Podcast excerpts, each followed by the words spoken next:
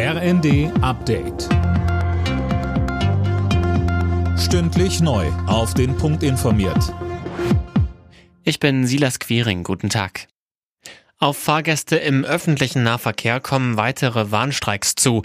Die Gewerkschaft Verdi ruft in sechs Bundesländern dazu auf. Alena Tribold. Und zwar in Sachsen, NRW, Baden-Württemberg, Hessen, Niedersachsen und Rheinland-Pfalz. Vor der dritten Tarifverhandlungsrunde im öffentlichen Dienst Ende nächsten Monats will Verdi weiter Druck machen. Die Warnstreiks am Freitag finden parallel zu den bundesweiten Fridays for Future Protesten für eine Verkehrswende statt. Und auch bei der Deutschen Bahn drohen Warnstreiks. Die Gewerkschaft EVG hat die Tarifgespräche mit dem Konzern nach nur zwei Stunden abgebrochen, weil die Bahn kein Angebot machte. Eine neue Smartphone-App von Bund und Ländern soll die Steuererklärung einfacher machen. Mit Mein Elster Plus können Rechnungen und andere Belege per Handy eingescannt und weiterverwendet werden, so das Finanzministerium.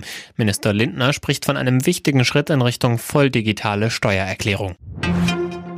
Deutschland setzt jetzt auch auf synthetische Kraftstoffe. Die Ampelparteien wollen den künstlich hergestellten Sprit aus Ökostrom, Wasser und CO2 aus der Luft für Verbrenner zulassen. Das hat Verkehrsminister Wissing mitgeteilt und auch nochmal seine Forderung erneuert, dass Verbrennerautos mit E-Fuels auch nach 2035 in der EU noch zugelassen werden sollen. Diese sind im Übrigen die einzige Möglichkeit, um unsere Bestandsflotte klimaneutral zu stellen. Und wir wissen, dass wir noch sehr viele äh, Fahrzeuge mit Verbrennungsmotor in den nächsten Jahrzehnten haben werden.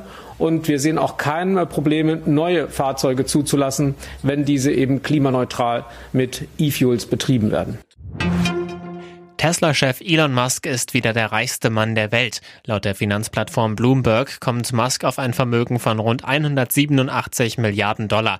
Er verdrängt damit den französischen Luxusmagnaten Bernard Arnault wieder auf den zweiten Platz mit einem Vermögen von 182 Milliarden Dollar. Alle Nachrichten auf rnd.de